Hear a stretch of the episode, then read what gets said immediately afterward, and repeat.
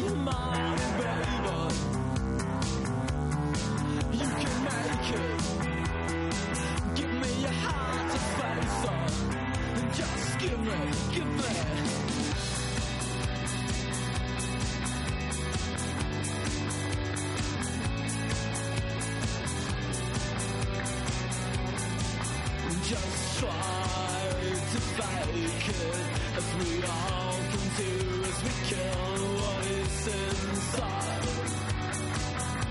But it won't be tonight. Not this song.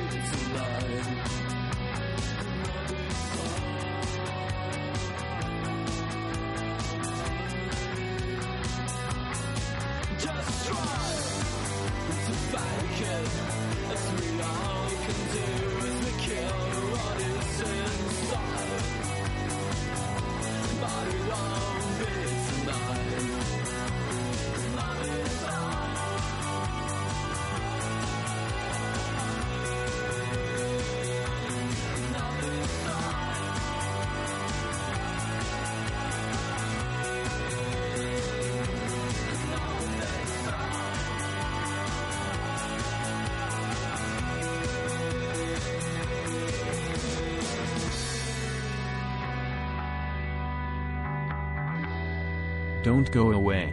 The next edition of the 49ers Fan Zone Web Radio is on its way.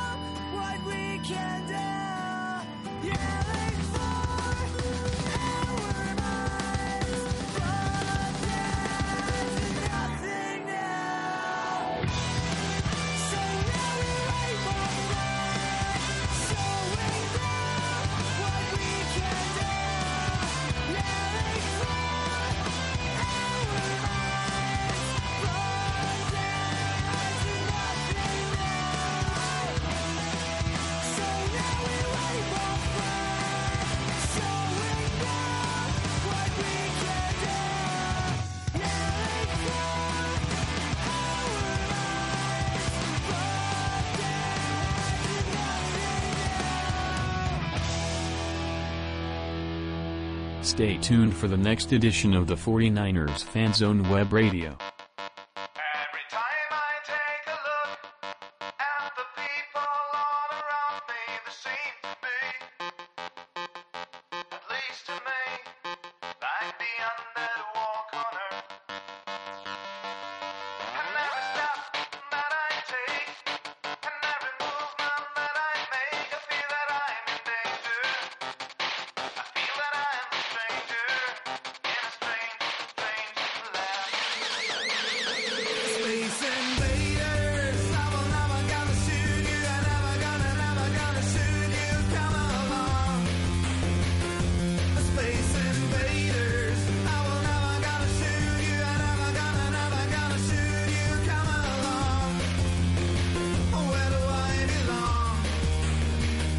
Can you take me home?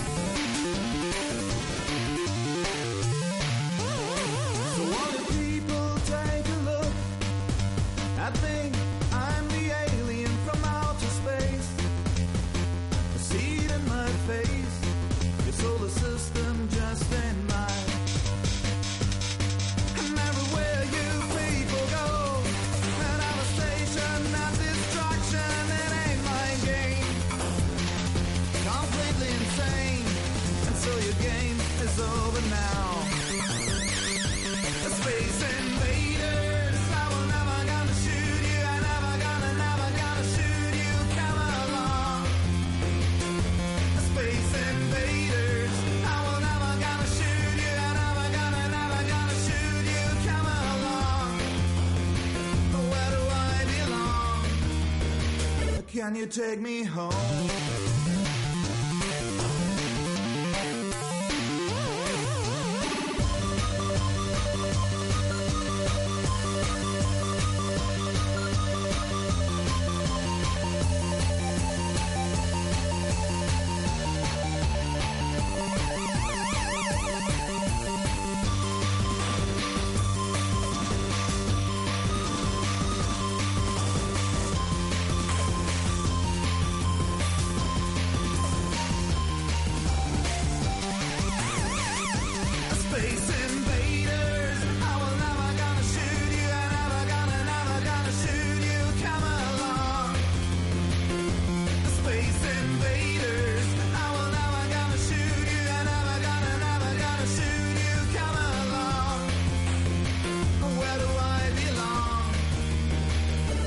Take me home?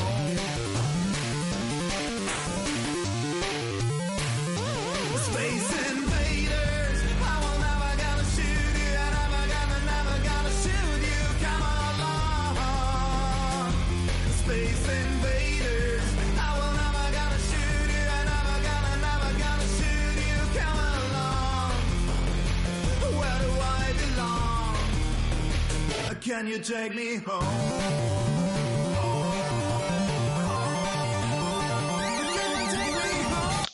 Donnerstagabend, 21 Uhr. Ihr hört euer 49ers Fans und Webradio mit der 168. Ausgabe oder letzten Ausgabe im Jahr 2017 mit mir am Mikrofon, die Stammcrew, ein meiner Chris, hallo Chris Guten Abend.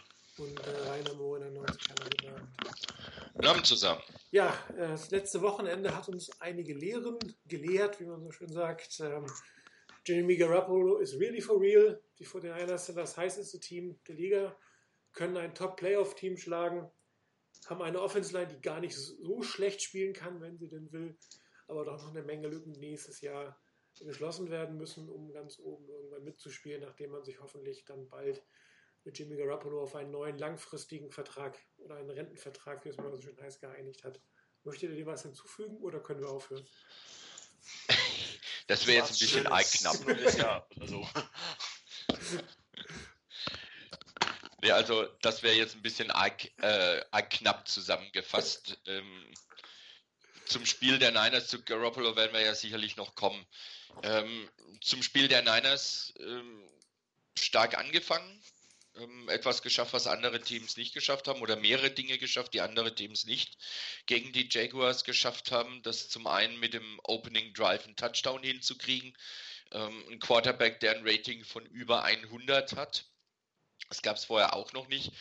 Ähm, Kritiker mögen jetzt vielleicht anführen, wenn wir schon das Thema Garoppolo auch auf der, auf der Liste haben, dass Garoppolo dieses Mal keine 300 Yards geschafft hat, noch nicht mal 250 Yards Passing hingekriegt hat. Das müsste ihn bei, wenn man manchen so zuhört oder zulie oder liest, was manchmal geschrieben wird, mindestens bedeuten, dass er eine Million weniger bekommt pro Jahr. Ähm, aber auf der anderen Seite, ernsthaft betrachtet, war es erneut eine richtig gute Leistung. Es gab ein, zwei Pässe, die äh, gerade einen, wo er Born komplett überworfen hat. Ähm, ansonsten aber ein paar Pässe, die waren aus dem Lehrbuch und äh, diverse Pässe, wo ich gedacht habe, okay, äh, da ist die Interception, ach nee, doch nicht. Der hat den Ball irgendwo in ein klitzekleines Fenster reingequetscht. Keine Ahnung wie, aber er kam an. Äh, Von daher hat Garoppolo seinen Status eigentlich nur noch mal bestätigt. Ich glaube auch nicht, dass die Leistung jetzt irgendwie großartig Auswirkungen auf den Vertrag hat. Insgesamt beim Team fand ich dann gut. Man hat es geschafft, immerhin mal 16-0 in Führung zu gehen. Das Momentum hat einen kompletten Knacks gekriegt und ist in die falsche Richtung geschwungen. Ähm, als der PAT geblockt wurde und zurückgetragen wurde für zwei Punkte. Ab dem Zeitpunkt stotterte das bei den Niners doch ziemlich. Richtig ärgerlich war, dass am Schluss die Jaguars mit den verbleibenden eine Minute 40 oder was sie hatten, tatsächlich noch einen Touchdown vor der Halbzeit hingekriegt haben. Nach der Pause aber zum Glück nur noch ein Field Goal und danach war das wieder das Spiel, oder zunächst mal nur ein Field Goal. Und dann haben die Niners halt mit insgesamt drei Touchdowns geantwortet. Und alle waren von der, von der Offense ähm, erzielt worden. Das war eine richtig starke Reaktion der Niners, die hier gegen ein Playoff-Team, gegen den Gewinner der AFC South, äh, auch wenn sie es vorher schon waren und nicht mehr davon wegge wegzubringen waren, das musst du erstmal schaffen. Und wenn die Jaguars sich auf der Bank und auf dem Feld so verhalten, wie die sich verhalten haben, das zeigt auch eigentlich, dass die sich das in San Francisco doch ein bisschen anders, glaube ich, vorgestellt haben. Von daher hat man eine klasse Leistung abgeliefert. Am Schluss wurde es nochmal ein bisschen enger. Ähm, dass Matt Breeder ähm, zum Touchdown gegangen ist, das haben wir auch auf dem Board diskutiert, war vielleicht nicht die cleverste Entscheidung nach dem Motto, lass dich einfach tackeln, wenn du beim First Down bist, dann ist das Ding vorbei, keiner verletzt sich mehr und gar nichts. Aber ich kann es auch verstehen, dass ein undrafted Rookie Free Agent die Chance nicht vergeigt. Und letztendlich war es klar, die Niners wollen hier auch zeigen, was sie drauf haben.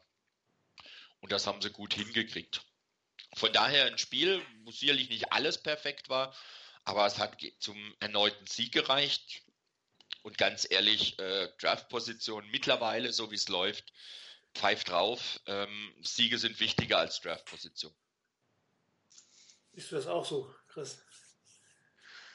Nicht immer, aber bei uns ist es effektiv so. Also die, die Draft-Position der 49ers mittlerweile definitiv äh, nicht mehr ganz so entscheidend wichtig, ähm, weil ich denke, mit diesen letzten äh, paar Wochen sah man einfach, dass gewisse ähm, ja, Probleme, die das Team hatte, äh, vielleicht nicht ganz so groß waren. Wenn man eine Offense hat, die, Punkt, die 44 Punkte gegen die Nummer 1 Defense äh, aufs Feld bringen kann, dann ist es sicherlich schon mal äh, deutlich einfacher, Spiele zu gewinnen. Äh, dann darf eine Defense auch mal 33 zulassen und dann gewinnt das Spiel. Ähm, von daher, ich denke, das Spiel, wie es Rainer richtig gesagt hat, hat viele Ups und Downs gehabt, äh, hatte gute und schlechte Aktionen vom selben Spieler. Ähm, ich nehme als ein Beispiel ähm, Cornerback Dante Johnson raus. Ich meine, er hat eine Interception, macht den Touchdown, etwas, was wir diese Saison ähm, sehr, sehr selten gesehen haben. Wirkliche Interceptions, Big Plays der Defense. Ähm, knüpft eigentlich nahtlos da an, wo die, wo die Offense äh, gespielt hat. Und dann könnte man ihn auf den Mond schießen, weil er ähm, zweimal den Drive der Jaguars verlängert.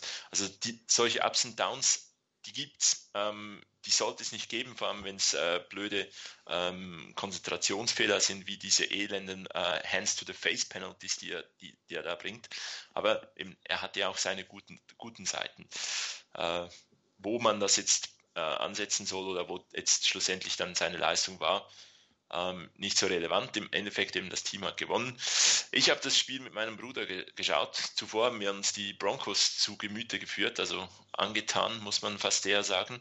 Ähm, das war gar nichts und ich war kein netter Bruder, um das Spiel zu schauen, weil ich ihm immer, ihn immer wieder darauf hingewiesen habe, so spielt man Football. Also äh, so würde das gehen. So spielt eine gute Defense, so spielt ein Quarterback, der auch seine eigenen Leute trifft. Ähm, er hatte nicht so viel Spaß mit mir. Gut, aber dafür Was? hat er die Jahre davor mit dir mehr Spaß gehabt, oder? oder äh, ja, dann habe ich die Spiele nicht mit ihm geschaut. Ähm, ja, okay. nee, was mich etwas gestört hat erneut war die Two-Minute-Defense von äh, Robert Saleh. Äh, da hat er sicherlich noch äh, enorm viel Potenzial. Also ich hoffe es zumindest, denn ähm, ich denke, die Chance, dass die 49ers dem Gegner mal wieder irgendwie dem Gegner den Ball mit noch so circa zwei Minuten zu spielen äh, geben werden in, in der Zukunft. Diese Chance, die besteht sicherlich. Und dann wäre es auch toll, wenn der Gegner nicht irgendwie äh, wie mit einem warmen Messer durch Butter äh, zur Endzone kommt. Da ist sicherlich was, was möglich und dann eben diese letzten Minuten, ich denke, da, da sah man noch ganz klar, dass die 49ers noch ein gutes Stück von, von einem absoluten Top-Team äh, entfernt sind. Denn am Ende wird es nochmals knapp, obwohl es eigentlich gar nicht mehr knapp werden sollte. Und äh, wirkliche Top-Teams, die, äh, die machen es dann so, dass ähm, die Jaguars keine Punkte mehr auf, aufs Board kriegen und äh, dass es nicht dann am Ende noch einen tollen Touchdown-Run von Matt Breeder äh, braucht. Logischerweise ein Veteran-Move wäre es, wenn er da nicht in, den, äh, nicht in die Endzone geht, äh, sondern den, äh, irgendwo an der 5-Yard-Linie aufs Knie geht und sagt, das war's. Aber wie Rainer auch gesagt hat, ich sehe es auch so, das kannst du von einem undrafted Rookie Free Agent nicht, nicht verlangen. Wer weiß, wie viele Chancen der in seiner Karriere hat, um einen Touchdown zu erzielen. Und mit jedem Touchdown, den er erzielt, wird seine Karriere wahrscheinlich länger dauern. Ähm, und von daher ähm, für ihn sicherlich das, der richtige Move gewesen. Ähm, tolles Spiel, war unterhaltsam, war Spannung dabei und ähm, ja, toll, dass man das auch wieder gewonnen hat. Ja, trotz aller Euphorie, ähm, ich fange mal mit dem etwas Negativen an. Ihr habt es ja auch schon erwähnt, die Two-Minute-Offense, beziehungsweise die, wie letzte Woche eigentlich auch oder vorletzte Woche auch die letzten paar Minuten vor der Halbzeit und so die erste Hälfte des eher dritten Viertels oder sogar das gesamte dritte Viertel, wo die 49ers Defense überhaupt nicht in der Lage ist, bestimmte äh, Offense-Arten, also sprich die, eine Art Two-Minute-Offense äh, zu stoppen, beziehungsweise dann aus der Kabine kommt und zum zweiten Mal komplett überrannt worden ist. Das sind halt Dinge, die für mich nicht ganz verständlich sind für eine Defense, die sonst relativ gut gespielt hat eigentlich. Da frage ich mich dann immer, was geht in dem Moment vor? Ist man nicht darauf eingestellt, was ja eigentlich nicht so sein kann, äh, eine Two-Minute-Offense äh, vor einem zu haben, zwei Minuten vor Ende des, des, der Halbzeit? Da sollte man schon in der Lage sein, ähm, nicht dauernd die, die Punkte zu kassieren und sein Team eigentlich unnötig in eine Bedrohung zu bringen. Das hat Shanahan ja auch etwas verklausuliert, aber er hat es gesagt, er hat immer von so einem äh, 17-Punkte-Swing gesprochen. Erst das, das, der Field Goal mit den zwei Punkten für die, für die Jaguars, dann die beiden Touchdowns. Und das ist so ein Swing, wo du normalerweise schlecht wieder rauskommst. Die 49ers haben es in beiden Wochen geschafft, muss man sagen. Auch dank äh, von Jimmy Garoppolo, weil der sich dann die, Punkte dann wieder gemacht hat und dann die Defense, nachdem auch die Offense wieder gut gespielt hat, ein bisschen besser ins, ins ähm, Verteidigen gekommen ist. Aber das sind so Sachen, die nächste Saison definitiv von Anfang an sitzen müssen. Also das ähm, ist, wenn du um die Playoffs mitspielen willst, wovon wir ja alle gerade ausgehen, darfst du dir solche Sachen einfach nicht leisten, zumindest nicht andauernd leisten. Genauso wenig wie ähm, einen Onside-Kick abzugeben auf die Art und Weise, wie er abgegeben wurde. Da stand nämlich Carlos Hyde hinten im Hands-Team. Was macht er? Ähm, klassischer Fehler, bei dem jeder Ballsportart warten, bis der Ball auf ihn zukommt. Also stehen, Hände hoch, gucken, der Ball kommt schon, anstatt zum Ball hinzugehen. Und in dem Moment äh, kommt der Gegenspieler und knockt ihn über und, und, sichert sich den Ball. Also das sind so Sachen, äh, wo die 49ers, wo man sieht, dass die 49ers eben doch noch ein Team im Aufbau sind und dass noch nicht alles sitzt. Aber zum Glück spielt die Offense so, wie sie spielt. Und ähm, das ist natürlich Jimmy Garoppolo zu verdanken. Und ähm, Harvey Deal war das, glaube ich, in der Kolumne, der geschrieben hat, das macht für die gesamte Offense relativ viel aus. Er hat das so geschrieben, dass wie auf der Arbeit, wenn man einen Chef hat, von dem man glaubt, dass der wirklich Ahnung hat und dass der was bewegt, dann arbeiten die Mitarbeiter in der Regel auch anders, als wenn sie einen Chef haben, der eine absolute Pflaume ist und äh, alle Leute irgendwie hängen lässt. So einen Vergleich hat er gezogen. Nicht, dass jetzt besser oder so die, das andere Team mit hängen lassen, aber das war so ein bisschen der Vergleich, der da kam. Und das bedeutet, wenn ein, ein, ein Spieler mit einer bestimmten Qualität an dieser wichtigen Position steht und das ganze Team mitzieht und jeder vielleicht nochmal ein bisschen extra gibt, Entschuldigung, weil er weiß, was möglich ist, was, was gemacht werden kann. Und, ähm, ansonsten muss man sich ja fragen, wie kommt es, dass, dass eine wirklich eigentlich schlechte Offensive Line gegen so ziemlich die beste äh, Verteidigung der Liga einen Sack abgibt und also auch sonst gar nicht so wirklich schlecht aussieht da muss ein Ruck durch das gesamte Team gegangen sein, da muss ein, muss ein, ein Funke übergesprungen sein, der, der alle dazu bringt, besser zu spielen. Nicht, heißt jetzt nicht, dass die Linie nächstes Jahr in der gleichen Setzung so weiterspielen sollte, um Gottes Willen.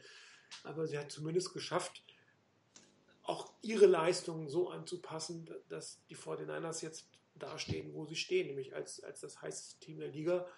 Äh, wahrscheinlich nächste Woche in der 5-Game-Winning-Streak in die Offseason gehen und äh, sich, glaube ich, relativ gut fühlen können. Und das ist wieder das, was, was den, den schlechten, Anführungsbrochen, schlechten Draftspot, wahrscheinlich 10 oder 11, dann wieder ein Stück relativiert, nämlich mit, mit der Leistung, mit der Motivation, mit dem Selbstvertrauen, wie eine gesamte Organisation in die Offseason geht, völlig anders als die letzten drei Jahre. Ich meine, nach der 8 zu 8 Saison von Harbo war ein bisschen Katerstimmung, nach der Saison mit Tom Sula sowieso und jetzt mit Kelly, ich weiß gar nicht, ob Katerstimmung überhaupt noch ausreicht für das, was das Team damals hatte, um in die, in die Offseason zu gehen. Und da das, das ja auch ähm, die Suche nach Coach und Jam mehrere Wochen gedauert hat, war da natürlich auch ein großes Vakuum im Team drin. Und das ist jetzt halt nicht der Fall. Und man geht jetzt mit einem ziemlich breiter Brust, selbst wenn man gegen Rams verlieren sollte, geht man mit einer ziemlich breiten Brust in die Offseason. Ist eins der Teams to be, so wie es aussieht, wenn man es schafft, Garoppolo unter Vertrag zu nehmen und kann dann nochmal anfangen mit einer guten Offseason wirklich in der NFC West äh, den Rams, zu den Rams muss man ja inzwischen sagen, aufzuschließen, weil das im Moment das Team ist, was, was die Division anführt und auch über Jahre wahrscheinlich Chancen hat, oben mitzuspielen, wenn man sieht, wie, wie jetzt John McFay dort, John McFay oder wie McFay dort arbeitet. Und ähm, diesen Weg könnten die 49ers halt nächstes Jahr jetzt oder nächste Saison einschlagen. Das ist natürlich auch im Kopf mit drin und damit geht es natürlich völlig anders in die Situation rein. Eine völlig ja, andere Situation für uns hier auch, als Fans. Ist ja auch immer eine völlig andere Situation, dass man nicht wieder gucken muss, oh, wer wird es denn? Hoffentlich wird es der oder oh Gott wird es der nicht, wenn es um Coaching angeht. Welchen Blödsinn macht Balki dieses Mal? Alles fällt hier auch weg. Das heißt, auch wir als Fans können mit einer völlig anderen Mentalität in die neue Offseason reingehen. Ja, vielleicht zum Thema Sex von, von meiner Seite. Ich denke, da sieht man auch ähm, in der ganzen Spielweise von Jimmy Garoppolo sehr viele Gründe dafür, dass man gegen eine absolute Top-Defensive Line ähm, keine Sex zu oder nur einen Sack zugelassen hat. Ähm, einerseits natürlich den Quick Release von, von Garoppolo, die, die Bälle, die sind dann auch weg und punktgenau geworfen. Äh, da ist we, äh, wenig bis gar kein Zögern äh, zu sehen. Auf der anderen Seite halt auch seine, seine Pocket Awareness, die sehr, sehr gut ist, äh, wo er sich bewegt. Ich habe da schon mal gesagt, in der Pocket wirkt er wie ein, oder der wirkt wie ein ruhigerer Aaron Rodgers, was ja kein äh, schlechtes Kompliment ist. Und dennoch macht er die sinnvollen Pocket-Bewegungen. es war ein bisschen Kritik an einem ehemaligen Quarterback von uns, dass halt die, die Pocket, die Bewegung in der Pocket ähm, irgendwo sehr schwierig vorherzusehen war. Ich glaube, für die Offensive Linemen ist es aktuell ziemlich einfach oder deutlich einfacher zu sehen und, oder zu spüren, wohin bewegt sich mein Quarterback, wohin kann ich mit kann ich den äh, Defender dann überhaupt blocken. Ich denke, das, das sieht man bei den absoluten Top-Quarterbacks, dass die eben deswegen die, die Offensive Lines deutlich besser machen, als sie vielleicht sind, dass sie dann nicht fünf First-Round-Picks brauchen, damit sie irgendwo in der Pocket äh, stehen können. Wenn man sich beispielsweise Spiele von Philip Rivers anschaut, wenn man sich Spiele von Aaron Rodgers, Drew Brees anschaut, dann sind die Bewegungen in der Pocket e-, enorm gut abgestimmt auf das, was die Offensive Liner dann sinnvollerweise gegen die Defense machen. Und deswegen gibt es da auch teilweise weniger Sex. Oder dass sie halt auch wissen, wann sie dann halt definitiv mal einen Sack nehmen müssen. Und das sind ja nicht zwingend alles nur athletische Quarterbacks, die dann flüchten können, sondern da geht es halt wirklich darum, diese kleinen Bewegungen ruhig und sinnvoll und im richtigen Moment zu bringen. Und äh, da haben wir wirklich mit, äh, mit Garoppolo auch immer wieder so, so Momente gehabt, wo es wo man genau das sieht, weiß genau, wann er aus der Pocket muss, weiß genau, was er dann noch machen will. Und die, für die Wide Receiver, ähm, ich habe das Gefühl, die wissen dann auch viel, viel häufiger, was, welche Bewegungen sie da machen müssen. Äh, von daher, das, äh, da scheint mehr möglich zu sein im, im ganzen System der 49ers als, als zuvor.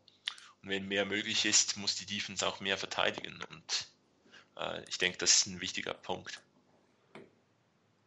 Also gerade weil du sagst, von wegen mit den Bewegungen der Wide Receiver. Ähm, ich denke, dass da halt auch sowas eine Rolle spielt, wie das ähm, habt ihr wahrscheinlich eh alle gesehen, ähm, als äh, Garoppolo letzte Woche, also nicht bei dem Spiel, sondern bei dem davor mickt ab war, ähm, wie er an der Seitenlinie zu seinen Receivern sagt, wie sie sich bewegen sollen, auf was sie achten sollen und was sie machen sollen, um besser freizukommen. Der hat ein Gefühl dafür, was da passiert. Der achtet auf das, was die Defense macht. Der kann die Spieler relativ schnell einschätzen was die machen, also die Defense, die gegnerischen Defense-Spieler, wie die agieren, auf was da zu achten ist, auf was er selber achten muss, um, um zu wissen, was der Gegner da tut. Und das ist etwas, was ich äh, glaube, dass die Niners jetzt auf der Quarterback-Position schon eine ganze Weile, schon ein paar Jahre ganz einfach nicht mehr in der Form oder in dem Ausmaß hatten. Das ist, ist ein völlig anderer Quarterback als das, was zuletzt da war. Ähm, auch ein CJ Beathard, logisch, der ist Rookie. Äh, der hat keinen zukünftigen Hall of Fame Quarterback vor sich gehabt, von dem er lernen konnte.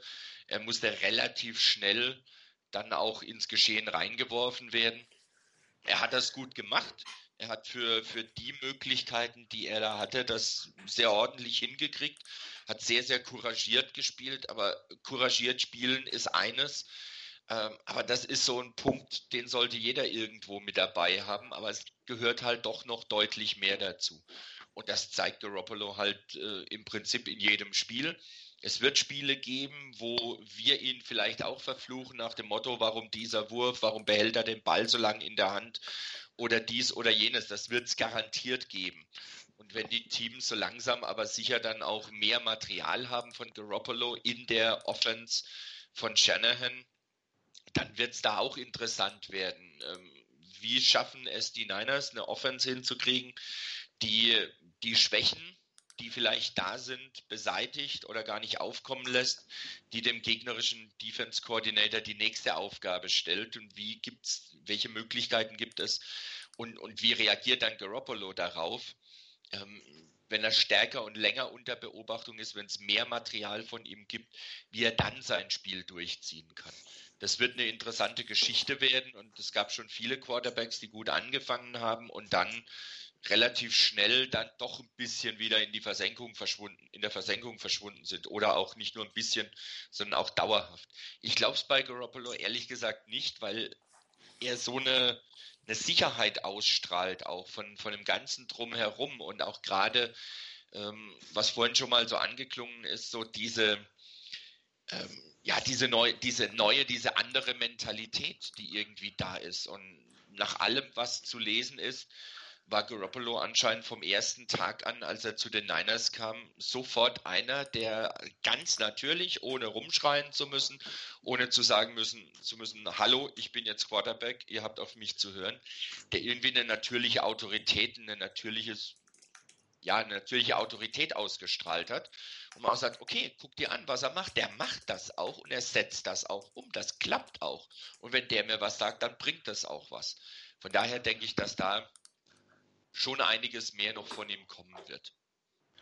Ja, ich glaube, dass das CJ Beathard angesprochen, eben dieses verprügelt werden hinter dieser äh, Offensive Line, das, was immer noch viele Leute ähm, immer wieder in, ins Feld führen. Also hoffentlich äh, gibt man ihm dann mal eine, eine gute Offensive Line. Klar, ein gewisser Punkt davon sieht man jetzt im 1 zu 1 Vergleich zwischen zwei eigentlich identischen Offensive Lines der Quarterback macht halt schon noch viel aus. Also dass halt der eine oder andere Hit mehr einzustecken ist und dieser Hit halt wegen einer Millisekunde, Bruchteil einer Sekunde späterem Wurf dann schlägt es halt heftiger ein, als wenn der Ball etwas früher weg ist. Und der äh, Defender halt doch nochmals sieht, okay, ich darf ihn jetzt vielleicht noch umschubsen, aber wenn ich ihn so richtig in den Boden ramme, äh, dann gibt es die 15 Yard Strafe. Ich glaube, da sieht man auch immer wieder mal so ein bisschen, wenn einer halt noch so ein bisschen umgerissen wird oder wenn es richtig einschlägt, das sind dann auch noch Unterschiede. Von daher ganz klar couragiert gespielt damals von Bethard, aber ähm, die, die Spielweise von äh, Garoppolo macht das sicherlich sich, äh, sehr viel einfacher.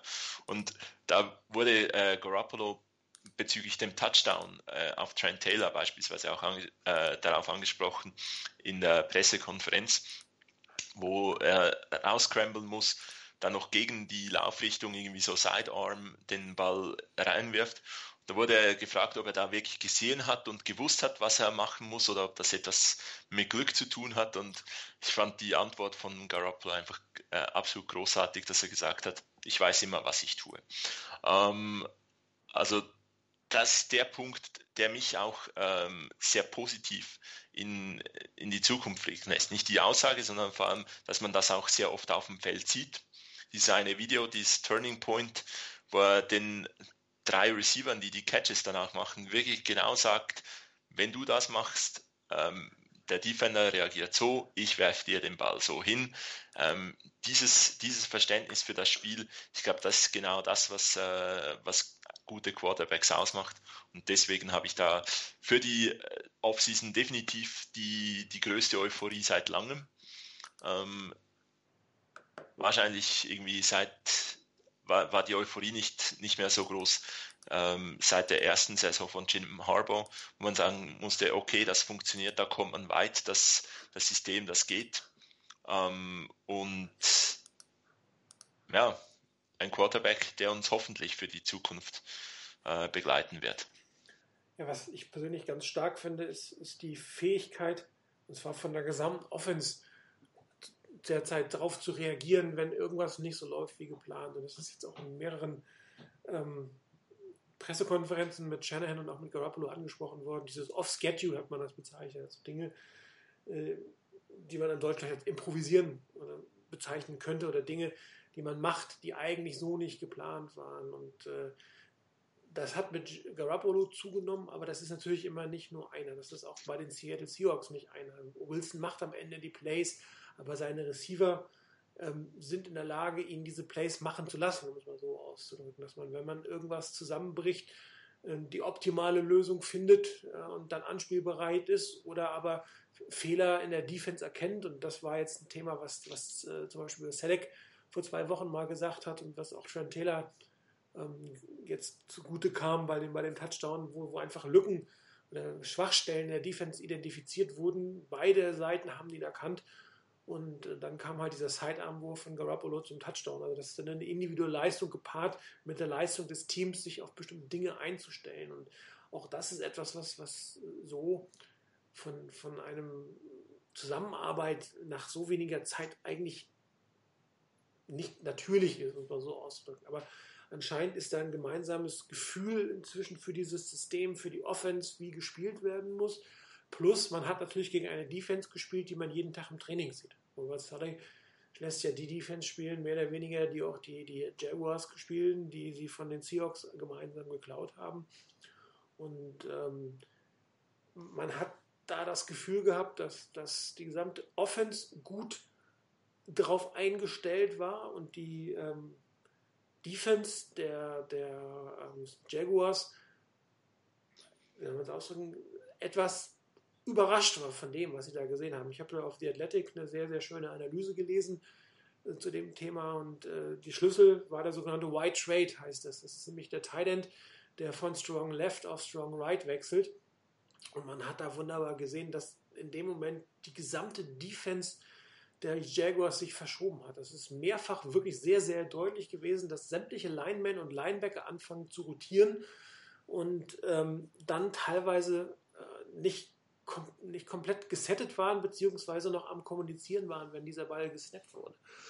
Und ähm, das ist sehr, sehr oft gewesen, dass der Thailand die Seite gewechselt hat und äh, der, der, Journalist von, von Athletic ähm, hatte dann vermutet, dass die ähm, Jaguars bestimmte Spielzüge immer über die Strong Side, also bestimmte Spielzüge und bestimmte Personal immer über die Strong Side, also über die Tight End Seite spielen wollten. Sprich, wenn Tight End gewechselt hat, dann haben sie nicht irgendwie das Play gedreht oder der, der andere hat es gespielt, sondern man hat komplett erstmal die Leute geschiftet, um dann wieder das, die richtige Strong Side aufzubauen, um dann dieses Strong Side Play zu machen. Und das hat äh, für sehr, sehr viel Konfusion gesorgt. Und es gab mehrere Videosequenzen, wo man gesehen hat, dass entweder die, die Linebacker nicht gesettet waren, dass die Defensive Backs nicht vernünftig standen, dass im Moment des Snaps noch in der Jaguars Defense kommuniziert wurde. Und äh, das haben die, die auch irgendeiner der Jaguars hat auch gesagt, dass man quasi nicht unbedingt Probleme mit den Spielern der 49ers hatte, sondern das mit dem Schema der 49ers hatte. Das heißt, äh, dass, dass Kyle Shanahan hier wirklich eine Meisterleistung beim Gameplanning gemacht hat und dass seine elf Spieler, die immer auf dem Feld standen, noch unglaublich gut das Ganze ähm, zu nutzen gewusst haben, also doch immer wussten, was sie zu tun hatten. Und es gab ja noch mehrere super Chancen, ähm, die die 49ers nicht nutzen konnten. Einige Pässe, die wirklich schlecht waren, die Deception kein guter Pass, wo auch gehittet wurde, dann mal einmal einen offenen Receiver getan. Also man hätte durchaus statistisch noch mehr, mehr Punkte, mehr Yards erreichen können. Äh, mit relativ wenig Aufwand. Also die Plays waren im Endeffekt da. Und das war sehr, sehr stark von der schematischen Seite und sehr, sehr stark von der gesamten Offense, das so zu spielen. Und ähm, das lässt natürlich auch wiederum in dieser Kombination mit Shanahan und, und Garoppolo, wenn das wirklich ein, ein Team auf Dauer wird, die scheinen miteinander klarzukommen. Also der eine weiß, was der andere will und weiß, wie er damit umgehen kann. Und, und ähm, die letzte Zeit in der Offense, vom Offense Coordinator her, als Shannon nicht als Catch als Offense Coordinator, hat extrem guten Job gemacht. Und ähm, das zeigt auch, warum er diese Position des Head Coaches irgendwann bekommen hat, weil er wirklich auf der Offense-Seite wahnsinnig genial ist. Das, das, kann man nicht anders ausdrücken. Jetzt hat er einen Spieler in der Mitte, nämlich den Quarterback, der das ähm, schon mal sehr, sehr gut umsetzen kann. Er hat mehrere Receiver inzwischen, die das sehr gut umsetzen können. Für mich ist zum Beispiel Wide Receiver kein Top-Need mehr der 49ers, zumindest für nächste Saison kann man mit dem, was man hat und vielleicht der ein oder andere Ergänzung ganz gut rankommen. Mit, mit Kittel und Selleck hat man eigentlich ganz gute Titans, mit denen man die gut im System passen. Und äh, wenn jetzt noch Offense Line und Running Back funktionieren, dann sollten wir nächstes Jahr nicht nur eine kleine Entwicklung, sondern, glaube ich, einen Riesensprung in der Offense sehen. Ähnlich wie es bei, bei den Falcons war, wo ja auch im ersten Jahr äh, noch nicht ganz so optimal gelaufen ist und erst das zweite Jahr dann wirklich diese, diese geniale Offense daraus gekommen aber es macht einfach Spaß zuzugucken, auch also vom Spielerischen her, aber auch vom, vom Koordinieren, also vom Schematischen her. Und ich habe mich die ganze Zeit gefragt, warum die, die, die Jaguars so hin und her rannten, aber klar, wenn es wirklich so ist, dass sie über die Strongs, immer über die Strong Side gehen wollten, ihre Plays und immer das Spiel abhängig gemacht haben, dann, dann sieht das so aus, wie man es am Wochenende gesehen hat. Ja, ich hatte irgendwo auch gelesen, die, die ähm, Jaguars hatten wohl in ihrem Gameplan in erster Linie drin, dass sie die Rollouts von Garoppolo auf seine rechte Seite, dass sie die unterbinden wollten. Ähm, ja, und was war der Gameplan der Niners? Es gab zwar ab und zu mal diese, diese Plays, aber es gab halt auch genügend Plays auf die andere Seite rüber, was für einen Rechtshänder eigentlich äh, eine ganze Ecke schwieriger ist.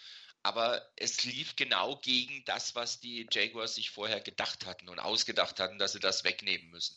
Das hat schon mal Spaß gemacht, sowas zu sehen, dass dann hier wirklich in der Offense wirklich sich jemand Gedanken gemacht hat und nicht einfach sein Ding immer durchziehen wollte, sondern das, was eben jetzt auch in letzter Zeit immer wieder angesprochen wurde, ähm, dass Shanahan ein Stück weit von dem auch weggeht, was er eigentlich so grundsätzlich vielleicht vorhat.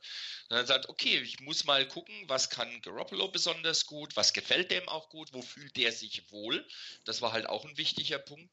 Wo fühlt der sich wohl drin? Mit welchen Plays kommt er gut zur Hand? Bei welchen Plays sagt er, ey, das ist okay, das, das finde ich gut und dass er versucht, den Gameplan dann auf das auch anzupassen. Ich denke, das ist auch ein Punkt, äh, das macht nicht jeder Head Coach. Ähm, ich hatte zum Beispiel gerade bei Chip Kelly nicht unbedingt das Gefühl, dass er in die Richtung großartig unterwegs war, sondern es musste halt passen irgendwie mit Inside Zone. Run und das musste halt irgendwie hinhauen, wie auch immer, egal was der Quarterback konnte oder wollte. Ähm, von daher, ich denke auch, dass das Wide Receiver nicht mehr der absolute Top-Need ist für die Niners in der Offseason, weder Free Agency noch in, ähm, im, im Draft. Ähm, weil hier eigentlich, wenn ein Pierre Garçon zurückkommt und wieder gesund ist, du hast mit Garçon, du hast mit einem äh, in den letzten Wochen, auch wenn es gegen die Jaguars weniger war, eigentlich richtig guten ähm, Goodwin, einen zweiten sehr guten Receiver, einen Trent Taylor, der immer besser wird, der auch von Garoppolo jetzt nochmal ausdrücklich gelobt wurde, gerade für die Bewegung, die er da gemacht hat, um als Anspielstation da zu sein bei dem Touchdown auf ihn. Ähm, du hast einen Born, der sich in den letzten Wochen auch eigentlich ganz gut gemacht hat, der so langsam aber sicher da mehr und mehr reinkommt. Also du hast eine gewisse Tiefe auf der Position, dir fehlt vielleicht wirklich der überragende, dominierende Nummer 1 Wide Receiver, aber du kannst das ein Stück weit kompensieren darüber, dass, ähm, dass die Bälle auf mehrere verteilt werden. Du hast nicht den einen Top-Guy, auf den, was weiß ich, 50 Prozent der Pässe gehen, sondern es wird halt ein Stück weit mehr verteilt, was auch wieder schwieriger ausrechenbar macht, was die Offense da anstellt. Ähm, da sehe ich die Priorität bei den Niners eher auf anderen Positionen. verschwunden. Ja, gerade das, das Verteilen auf die Receiver, man sieht das sehr gut. Diesmal war Karl Juszczyk der Top-Receiver. Fünf Catches, 76 Yards. In anderen war es Marquis Goodwin, dann war es äh, Selleck.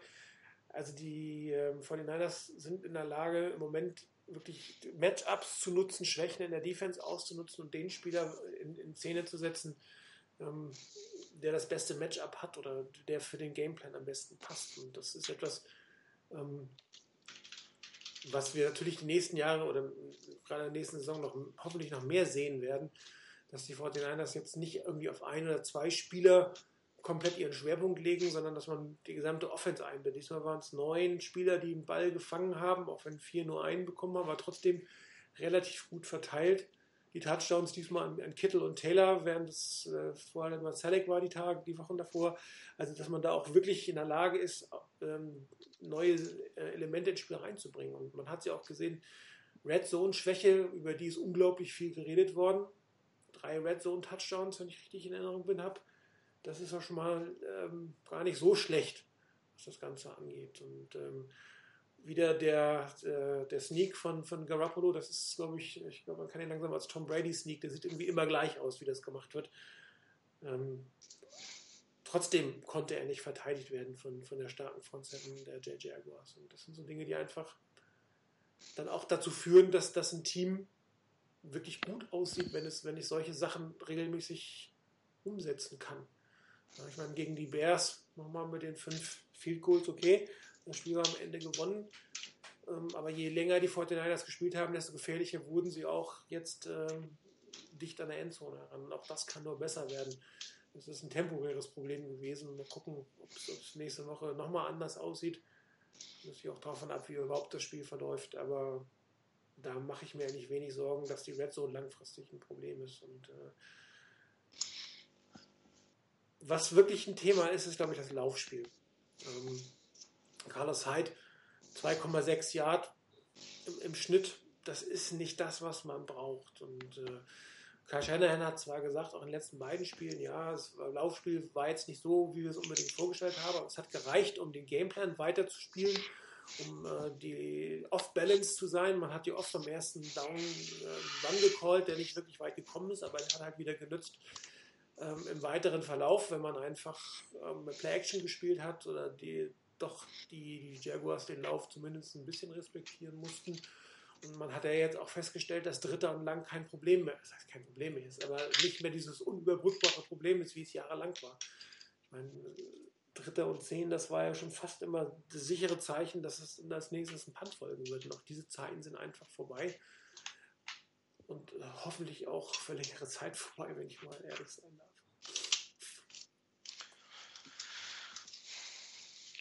Chris, bist du noch Kann- bei uns? Ja, ich, ich, ich bin noch da. Ähm, kann ich mich nur anschließen. Also ähm, in, den, in den Interviews nach dem Spiel haben äh, vielleicht zur, zur Red Zone Schwäche, das wurde offenbar auch im Team äh, ziemlich äh, stark thematisiert. Und von daher, ähm, ja, das, das funktionierte äh, deutlich besser.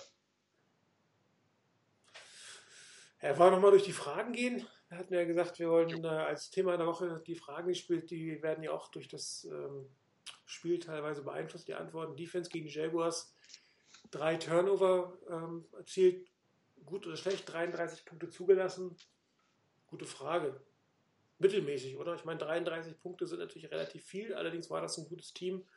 Und wenn du drei Turnover erzielst, kannst du nicht so schlecht gespielt haben, inklusive Pick Six. Aber wir hatten es ja, oder ich hatte es ja schon gesagt, diese, diese Phase kurz vor Ende der zweiten Halbzeit und im dritten Viertel, das war jetzt das zweite Spiel hintereinander, wo es irgendwie nicht so gelaufen ist in der Defense. Und das sind halt Sachen, die musst du am Ende des Tages abstellen. Damit kann man nicht gewinnen, weil du wirst es nicht jedes Mal schaffen, so einen 17-Punkte-Swing für dich hinterher auszunutzen. Ne? Wenn dann passiert irgendwas Blödes in der Offense, wo du nichts kannst, eine blöde Strafe, sonst irgendwas, und dann gibst du wieder den Ball ab und dann werden aus den 17 vielleicht plötzlich 20 oder 24 Punkte und dann ist es eigentlich durch. Also die Defense hat in Summe schon recht gut ausgesehen, hat ja auch äh, Leonard Fournette relativ gut eigentlich in den Griff bekommen, 2,7 im Schnitt, nur knapp besser als das, was ich gerade bei Carlos Hyde kritisiert hat. Aber, ähm, aber diese Phasen, das sind halt Dinge, die, die irgendwann die Defense ausmachen, dass sie es halt nicht zulässt, mittendrin so eine Schwächephase zu haben. Aber die 49ers Defense spielt natürlich auch jetzt durchaus ähm, nicht im Vollbesitz ihrer Kräfte. Also, sprich, die besten Spieler, die die 49ers hätten, stehen nicht unbedingt auf dem Feld. Und ähm, über Dante Johnson haben wir ja schon relativ viel gesprochen. Sicherlich nicht der Kandidat, der unbedingt einen Vertrag oder zumindest wenn keinen großartigen Vertrag für die nächste Saison bei den 49ers bekommen wird. Ähm, Ruben Foster immer wieder ein Stück weit verletzt. Ich weiß gar nicht, ob er da zu dem Zeitpunkt auf dem, auf dem Spielfeld gestanden hatte. Rock Coyle spielt teilweise schlecht, teilweise hat er dann wieder grottige Plays. Und ähm, dann kommt natürlich auch das Callen dazu. Also die, die Two-Minute-Defense, das scheint noch nicht unbedingt das, der Weisheit letzter Schluss zu sein, was die 49ers da haben. Also die Defense insgesamt, ich finde, ist so ein bisschen auch ein Spiegelbild bei anderen Spielen. Ähm, die Defense liefert verhältnismäßig ordentliche Leistungen ab. Ich fand auch das Spiel insgesamt gegen die Jaguars okay. Die 33 Punkte kannst du gegen ein starkes Team äh, durchaus mal abgeben. Das kann durchaus passieren. Ähm, ärgerlich ist halt wirklich diese Geschichte so mit dieser Two-Minute-Defense. Äh, das ist mir ehrlich gesagt auch ein bisschen zu viel, weil das auch kein singuläres Problem jetzt in dem Spiel war, sondern weil das in anderen Spielen ähm, ja auch schon ähnlich zumindest vorgekommen ist. Ähm, da glaube ich, müssen die Niners wirklich dran arbeiten. Du hast völlig richtig gesagt. Da geht es auch nicht nur um das, dass du mal 16, 17 Punkte am Stück abgibst oder 19 Punkte waren es ja, die die, die, die Jaguars ab, ähm, gemacht haben am Stück.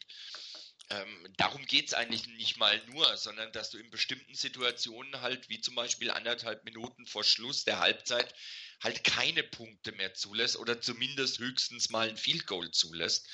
Ähm, da weiß ich noch nicht so ganz, ist das schematisch bedingt, ist das personell bedingt? Müssen wir mal beobachten, ob es da weitergeht. Insgesamt aber, wie gesagt, man hat das Laufspiel der, der Jaguars, das sonst eigentlich ziemlich gut ist, äh, bei 3,3 Yards im Schnitt gehalten, für alle Spieler betrachtet zusammen. Ähm, gegen den Pass, äh, Blake Bortles hat 382 Passing Yards gemacht. Das ist natürlich schon in Summe etwas viel. Auf der anderen Seite gab es eben auch Phasen, in denen die Defense der Niners so gut gehalten hat, dass da gar nichts mehr dann passiert ist. Oder dass es halt nicht wirklich schlimm wurde. Sprich, ähm, man hat denen vielleicht mal Raum gegeben, aber als es dann eng wurde, dann konnte man sie dabei stoppen. Also von daher so ein bisschen eine zwiespältige Geschichte.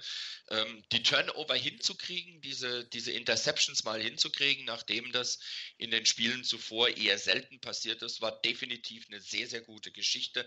So ein Pick Six, egal welcher Spieler der macht, der tut deiner Defense insgesamt gut, zeigt einfach, dass es können. Nach dem Motto, hey, wir sind dazu grundsätzlich in der Lage. Ähm, ja, und alles andere, ähm, man hat Blake Bortles halt auch nur einmal gesackt. Also auch da ist sicherlich noch Potenzial, noch Luft nach oben. Insgesamt betrachtet, ja, man kann das, man kann 33 Punkte kassieren. Deswegen der Defense komplett den Stempel schlecht zu geben, nee, würde ich nicht machen. Ähm, aber auch nur wegen der drei Turnover zu sagen, hey, war gute Defense, das auch nicht. Ist wirklich so ein Zwischending.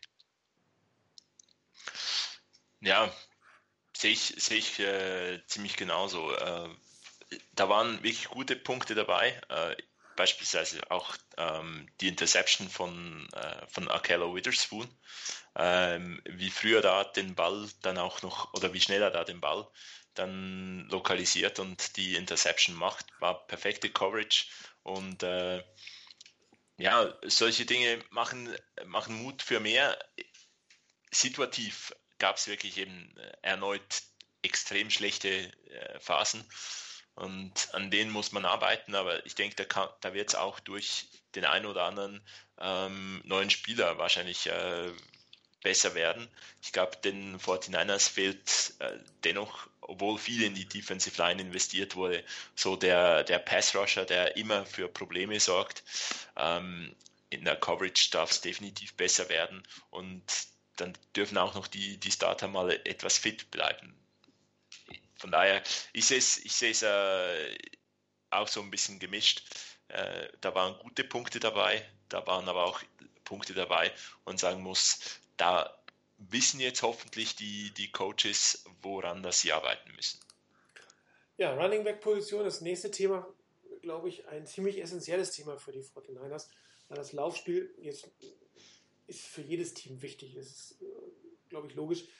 Aber wenn du ein, eine Offense hast, die sehr stark aufs äh, Play-Action aus ist und wenn du auch deine, deine Running Back sehr stark ins Passspiel einbinden willst und sie auch fürs Pass-Blocking brauchst in bestimmten Situationen, dann musst du auf dieser Position schon ganz gut besetzt sein. Und ich persönlich bin ja durchaus ein Fan von so einer, von einem Prime Premier Back, also einer, der wirklich drei Plays auf dem Feld stehen kann und nur ähm, gelegentlich äh, aufs, vom Feld geht, entweder für bestimmte Play-Situationen oder einfach mal um Luft zu schnappen. Aber ich bin einfach kein Committee-Fan, was die 49ers ja auch nicht klassischerweise spielen. Die Frage ist, ähm, ist Carlos Hyde der Back, der hier langfristig den 49ers was hilft? Er selber hat ja schon gesagt, obwohl er Free Agent wird, äh, wir holen nächstes Jahr den Super Bowl. Ähm, ich habe auch gehört, dass er sehr gerne bei den 49ers bleiben wollen würde. Die Frage ist, ähm, wie viel Discount er den 49ers gibt. Ich werde, nehme nicht an, dass, dass die 49ers ihn überbezahlen werden, dass er auf dem Markt vielleicht besser dotierte Verträge bekommen kann, falls er überhaupt einen von den 49ers bekommt. Das wissen wir immer noch nicht. Ähm, aber er klang definitiv so, als würde er bleiben wollen. Ähm, dazu müsste er aber meiner Meinung nach dann doch noch ein bisschen mehr Leistung bringen. Also der Featured Back für diese Offense, das habe ich von ihm jetzt noch nicht gesehen. Aber man muss ja auch sagen, äh, in vier Jahren hat er es nicht geschafft, einmal 1000 Yards zu erlaufen. Er braucht, glaube ich, ein paar zu viele Yards, um es diese Saison zu schaffen. Ähm, hm, schwierig. Ich weiß nicht. 150 müsste er machen für 1000 Yards. Das halte ich jetzt für nicht sehr wahrscheinlich. Er hat ein einziges Spiel diese Saison mit 100 Yards. 125, glaube ich, gegen, gegen die Seahawks. Also die, die Zahlen, die er so abliefert, sind jetzt nicht das, was man eigentlich von einem Top Running Back erwartet. Und daher weiß ich nicht, ob er überhaupt ein Angebot bekommt. Und wenn es ein Angebot ist, wird es sicherlich deutlich unter dem sein, was er bei anderen Teams kriegen wird. Ja, wir gewinnen den Super Bowl und dann muss er noch definieren, wer das Wir ist. Äh, ich denke eben auch nicht, dass das die 49ers sind. Und dann wird es für ihn wahrscheinlich schwierig, den Super Bowl zu gewinnen, weil den holen ja wir, also wir, die 49ers, nächstes Jahr ohnehin. Ähm, ja, Garoppolo muss zunächst mal noch verlieren. Ansonsten wird das wirklich, äh, ja, wenn es so weitergeht, dann müssen wir den holen. Nee, Spaß beiseite. Äh, ich denke auch, dass auf dem Markt wird es mehr Geld geben für Carlos Hyde. ähm, auch wenn er es wäre ungeschickt jetzt zu sagen, nee, irgendwie sehe ich mich nicht mehr so äh, in, in San Francisco. Ähm, logischerweise möchte er mit dem Spirit gerne da bleiben, äh, der momentan herrscht. Aber ich habe nicht so das Gefühl, dass er äh, die Chancen, die sich ihm in, den, in dieser Offense bieten, äh, auch effektiv ähm, richtig nutzen kann. Und ähnlich wie es halt ist beim, die, die Offensive Line wurde besser durch Garoppolo. Äh, ich denke, gewisse Möglichkeiten, die sich bieten, würden andere, Back, andere Backs äh, besser, besser nutzen und dann wird's, äh, wird das Laufspiel und die ganze Offense besser funktionieren. Die Shanahans haben die gute Qualität, dass sie nicht Top-Backs brauchen, um zwingend gut zu sein. Da gibt es sehr viele Beispiele, ähm, auch die aktuell jüngsten äh, Running Backs der, der, von Kyle Shanahan bei, bei den Falcons, also äh, Freeman und Coleman. Ähm, die waren, sind nicht absolute Top Picks gewesen. Also da kann man irgendwo aus weniger guten Backs auch gute Backs machen. Und deswegen ist es irgendwo auch schade, dass das bei Carlos Hyde, der eigentlich ein guter Back wäre, nicht geklappt hat. Und deswegen denke ich auch nicht, dass es unbedingt der beste äh, Scheme-Fit ist, den er, den er da bietet. Weswegen ich effektiv nicht davon ausgehe, dass die 49ers viel für ihn bezahlen werden. Und wenn es halt dann äh, viel Geld auf dem Markt gibt, dann interessiert sich Carlos Hyde vermutlich nicht dafür, was er, äh, was er diese, diese Woche gesagt hat, dass er gerne mit dem 49ers einen Super Bowl gewinnen würde. Denn dann gibt es ein paar Dollar mehr aufs Konto und dann wird er weg sein. Also bei dem, bei, ähm, bei Carlos Hyde ist sicherlich ein Punkt, den wir vielleicht nicht ganz außer Acht lassen sollen. Die Frage ist halt, inwieweit das eine Rolle spielen wird, ähm, bei, eventuellem bei einem eventuellen Vertragsangebot oder bei einer Überlegung, ob man ihn behält. Er ist mit 57 Receptions der Spieler der Niners, der die meisten Pässe gefangen hat in der Saison. Ähm, also auch noch mehr als Marquise Goodwin und deutlich mehr als Trent Taylor. Da ist halt wirklich die Frage, inwieweit das bei, bei Shanahan eine wichtige Rolle spielt, wo er dann sagt, okay, das ist etwas, was wir so wertschätzen, dass es uns, dass für uns in Ordnung ist, wenn das beim Laufspiel nicht ganz so optimal funktioniert. Ähm, allerdings ist halt bei Carlos Hyde jetzt auch die Sache, die er wird diese Saison zum ersten Mal, seit er in der NFL ist, alle Spiele mitmachen, wenn er sich jetzt im Training nicht mehr entscheidend verletzt. Ähm, er hat aber zum ersten Mal in seiner Zeit bei den Niners einen Schnitt von unter vier Yards pro Lauf. Ähm, das ist halt auch so ein Punkt. Zwar sechs Touchdowns, die hatte er letzte Saison schon, ist der Bestwert, den er hatte, aber es sind mir persönlich ein paar Fragezeichen zu viel. Ähm, ich sehe ihn im Moment nicht wirklich im Team der Niners für nächste Saison. Da ist ein Matt Breeder, der deutlich auf sich aufmerksam gemacht hat. Dann hast du einen Joe Williams, der gedraftet wurde, der jetzt auf IR war die ganze Saison. Da muss man natürlich gucken, wie der da rauskommt und wie der sich dann da anstellt. Und dann gibt es immer noch die Möglichkeit, dass du über einen Draft vielleicht doch noch einen weiteren Running Back holst. Und spätestens dann ähm, wird es auch eng für, für, für Carlos Hyde. Und äh, dass man ihm da einen Vertrag gibt über vier, fünf Jahre unter Umständen, um ihn dann vielleicht nach dem Draft zu cutten wieder, das kann ich mir überhaupt nicht vorstellen. Von daher gehe ich eher davon aus, dass halt nicht mehr bei den Niners sein wird nächste Saison. Unter anderem, weil ich mir auch nicht vorstellen kann, dass die Niners einen Vertrag an ihn, an ihn äh, ausgeben werden, der so ist, dass halt sagt, okay, ist vielleicht ein bisschen Discount für das Team, das mich gedraftet hat und bei dem ich mich jetzt vielleicht auch wirklich wohlfühle. Aber ähm, für das, was ich da an Hits abkriege, ist mir das, was ich anderswo kriege, dann doch noch lieber. Nächste Frage: Top Right Receiver. Yep. AJ Green oder ähm, Davante Avis, ein Trade? Also, ich persönlich, wir hatten das schon gesagt, ich sehe Wide Receiver jetzt nicht mehr unbedingt als Top Need an nach der Saison. Man darf jetzt auch nicht vergessen, ähm, man hat ähm, Pierre Gasson einen Vertrag gegeben, den man eigentlich nicht nach einem Jahr schon wieder auflösen können sollte. Äh, ein Marquise Goodwin hat sich definitiv seine Rolle dieses Jahr erarbeitet. Ihm fehlen noch 66 Yards für eine 1000 Yards Saison Und das mit der Quarterback-Situation zu Beginn der Saison, das darf man auch nicht verpassen. Damit wäre er der elfte 49ers nur, der das schafft und der dritte seit 2000. Das muss man überlegen. Die 49ers hatten seit 2000 zwei Wide Receiver, die 1000 Yards hatten. Terrell Davis, äh Quatsch, Terrell Owens und äh, Anquan Bolden. Also das ist schon eine lange, lange Durststrecke. Und ähm, ich glaube, wir warten alle schon seit, seit Ewigkeiten auf den Top-Wide Receiver à la Julio Jones oder ähm, AJ Green oder wie es Terrell Davis damals war. Aber wenn man sich anguckt, die Wide Receiver, die die 49ers jetzt haben, ähm, Trent Taylor wird der Start Receiver bleiben. Ich glaube, den Job hat er sich verdient, definitiv. Und dafür ist er auch sehr gut geeignet. So, dann hast du Marquise Goodwin und Pierre Gasson. Dann müsste einer von ihnen müsste auf die Bank. Das wäre für mich im Moment nicht Pierre Gasson.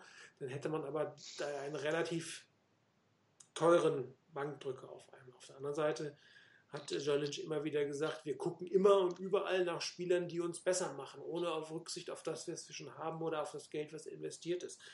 Das heißt, wenn man sagt, ich finde hier einen Top-Wide Receiver, entweder in der Draft oder in der Free Agency oder per Trade, dann wird man auf diese Dinge, die ich jetzt gerade gesagt habe, wahrscheinlich im Zweifel keine Rücksicht nehmen, weil man glaubt, da ist es besser. Und dann wird der eine oder andere gecuttet oder auf die Bank gesetzt oder einer, der es eigentlich verdient hätte, wird dann kein Starter mehr werden. Aber ähm, den großen Need sehe ich erstmal dieses Jahr nicht, aber ausschließen, also ich würde jetzt nicht ausschließen, wenn sich die Möglichkeit ergibt. Weil man hat ja gesehen, was, was Kyle Shanahan mit einem Top-Wide Receiver anstellen kann. Das ist nochmal noch mal eine Schippe obendrauf, was in der Offense leisten kann. Das darf man natürlich nicht vergessen. Und egal wie gut Goodwin und ähm, Garçon sind, es gibt natürlich bessere Wide Receiver, noch bessere Wide Receiver. Ja, wie vorhin schon gesagt und auch ähm, im Thread geschrieben, ich sehe Wide Receiver definitiv nicht mehr als Need Nummer 1 an. Da kommen für mich andere deutlich vorher. Ähm, klar, wenn du einen großen, kräftigen Wide Receiver mit, mit sicheren Händen kriegen kannst, zum vertretbaren Preis, dann, dann glaube ich nicht, dass da Lynch oder Shanahan zögern würden, da zuzugreifen.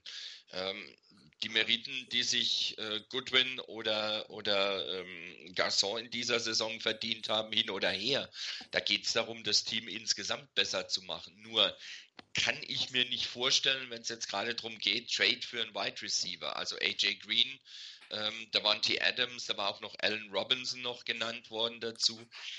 Also ein Trade für einen Top Wide Receiver der, der auch noch wirklich in einer, in, einer, in, einer, in einer Situation ist in seiner Karriere, wo er auch jetzt absolute Top-Leistungen bringt, wo er auch dominieren, dominant sein kann auf seiner Position.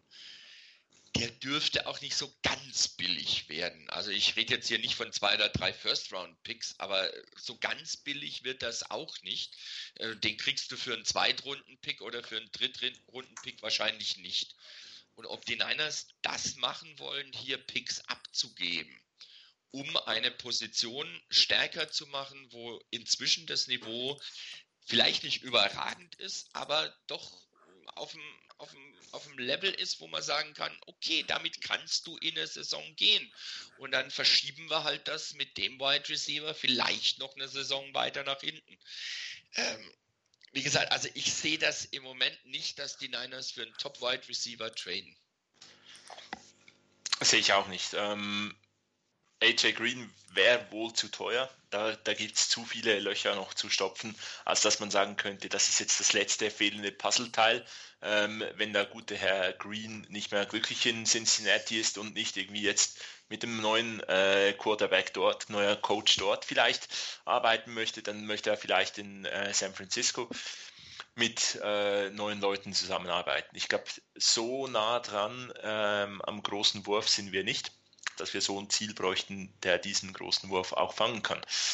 Ähm, Adams ist mir persönlich vom, vom Typ her nicht die Ergänzung äh, oder die, der Spielertyp, den ich gerne hätte. Ähm, da kommt dann äh, sicherlich Alan Robinson ins Spiel, dem darf man äh, gerne was an finanziellen Mitteln auch bieten, wenn er denn auf den Markt kommt. Ähm, ich glaube, von der, von der Art und Weise zu spielen her wäre das sicherlich ähm, für die Wide Receiver Gruppe, die aus Garçon, Goodwin und Taylor besteht, nächste Saison die erwarte ich sicher zurück. Ähm, wäre das sicherlich eine tolle Ergänzung. Äh, ist 1,94 groß, hat gute Hände, ähm, kann man bei den Contested Throws sicherlich auch äh, dem, dem Quarterback aus, aushelfen und deswegen, ähm, ja, den, den dürfte man sicherlich versuchen, zu den 49ers zu holen. Äh, beim Punkt Draft Pick abgeben, ich glaube, die, die Art und Weise von Receivern, die man ertraden könnte, wenn man jetzt vernünftige Picks abgeben würde. Äh, das sind so, würde in die Richtung Slot Receiver gehen, ergänzender Receiver. Und äh, da haben wir mit Goodwin und Taylor sicherlich Leute, die ich in einer solchen Rolle mir sehr, sehr gut vorstellen könnte. Von daher müsste man wirklich zum Top Receiver gehen. Die kommen selten auf den Markt. Ähm, ich denke, da müsste man mit so ein bisschen mit der Top mit Top-Receiver-Statur und dann hoffen, dass die, dass die in der Offensive, äh, in der Offense der 49ers zum Top-Receiver werden. Ähm, ich glaube, beeindruckend ist sicherlich auch das, was Garoppolo hier äh, uns, uns bietet, dass er halt wirklich äh, mit dem vorhanden sich an das vorhandene Material irgendwo auch anpassen kann. Ich denke, die vielen Catches, die jetzt Goodwin gemacht hat, um auf diese tolle Saison zu kommen, da ist sehr viel auch mit, äh, mit der Harmonie und der Abstimmung mit äh, Make Garoppolo hängt da zusammen. Also da, da Moment, ganz kurz, da der Alexander gerade schrieb, äh, von wegen Adams und Robinson sind Free Agents. Ähm, wenn die tatsächlich Free Agents bleiben, das heißt, wenn sie von ihren Teams keine Vertragsverlängerung vorher bekommen, ist das sicherlich eine andere Geschichte. Aber auch da glaube ich nicht unbedingt, dass die Niners ähm, die beiden dann wirklich mit Geld zuschütten werden bis zum geht nicht mehr, um sie unbedingt nach San Francisco zu holen. Ich glaube, da ist einfach der Punkt erreicht, das was ich vorhin schon gesagt habe, dass du einfach Spieler hast, wo du sagst, das ist eine gute, eine gute Gruppe, mit der ich wirklich vernünftig arbeiten kann. Und ich brauche nicht um jeden Preis jetzt diesen absoluten Top-Receiver, den ich noch oben drauf setze, als den ich zum Beispiel in Devontae Adams auch nicht sehen würde. Den würde ich nicht als den klaren Nummer 1 Receiver sehen. Wenn von der Gruppe, die da, die da genannt war, mit AJ Green, Devontae Adams und Allen Robinson, ich persönlich würde am liebsten Allen Robinson davon haben. Wenn der zu kriegen ist, ich, ich werde mich nicht dagegen wehren. Ähm, mit dem Trade glaube ich nicht, dass die Niners einen Top-Wide Receiver holen. Über Free Agency, wenn es passt, wenn es hinhaut, ja. Aber ich sehe es nach wie vor auch in der Free Agency nach wie vor nicht als die Top-Priorität der Niners, da jemanden zu holen. Wenn es sich ausgeht, okay. Jaguars müssen halt wirklich entscheiden, was sie mit ihren Wide Receivers machen. Marquis Lee, Allen Robinson werden beide Free Agents diese Saison. Die Frage ist, ob sie beide halten können oder wollen. Müsste, müsste man die Salary Cap Situation bei den Jaguars mal angucken. Das weiß ich jetzt nicht. Kann natürlich sein, dass man einen Franchise und versucht, den anderen irgendwie längerfristig an sich zu binden. Es kann aber auch gut sein, dass einer von beiden äh, bei den Jaguars sozusagen auf der Strecke bleibt und dann zum Free Agent wird. Ist die Frage, wen die, wen die Jaguars gehen lassen und wen sie eventuell franchisen würden. Ähm, ich sehe die genannten Spieler noch nicht auf dem Markt. Wenn sie kommen, muss man gucken. Also der Wante Adams würde, glaube ich, ist zwar ein guter Spieler, aber ich weiß nicht, ob er wirklich den, den großen Mehrwert bringt. Bei Allen Robinson, der ist halt das Red Zone Target, das große. Da wird man das ein oder andere äh, Dollar sicherlich hier locker machen können oder sollen, wenn es da eine realistische Chance gibt, ohne jetzt hier wirklich die, die Bank aufzuräumen. Man müsste auch überlegen, ob man vielleicht einen Marquis Goodwin irgendwann in absehbarer Zeit mal verlängert, weil wenn der die Leistung bringt, dann wäre das auch sicherlich ein Spieler, den man langfristig äh, in seine Pläne herein mit hineinnehmen sollte. Also Wide Receiver von, von absoluten Top-Need, der das mal war, äh, zu einer Diskussion, wo man wirklich gucken muss, ähm, vielleicht kriege ich in der Draft, vielleicht in der dritten Runde oder so einen interessanten großen Wide Receiver oder gebe ich hier viel Geld aus für einen der Top-Receiver auf dem Markt. Muss man mal schauen. Ähm, Verträge selber verlängern vor den 49ers. Ich glaube, die Frage nach dem Franchise-Tag lässt sich relativ eindeutig beantworten. Keiner. Die 49ers haben keinen Free Agent, der den Franchise-Tag rechtfertigt. Der einzige, der überhaupt theoretisch denkbar in die Region kommen würde, wäre meiner Meinung nach Eric Reed. Aber ich weiß gar nicht, Safety Franchise Tag müsste dieses Jahr so um die 8 Millionen sein oder nächstes Jahr. Weiß ich nicht, ob man das jetzt wirklich ausgeben wollen würde. Ich bin mir nicht mehr sicher, ob man Eric Reed langfristig halten will. Ich meine, die ganze Safety-Situation ist ja sowieso wahnsinnig interessant bei den 49ers. Äh, mit vier Optionen, die man da jetzt auf dem Roster hat. Ähm, wer ist da, der langfristig für die 49ers spielen kann? Oder macht man doch den Switch von Ward wieder auf, zurück auf Cornerback?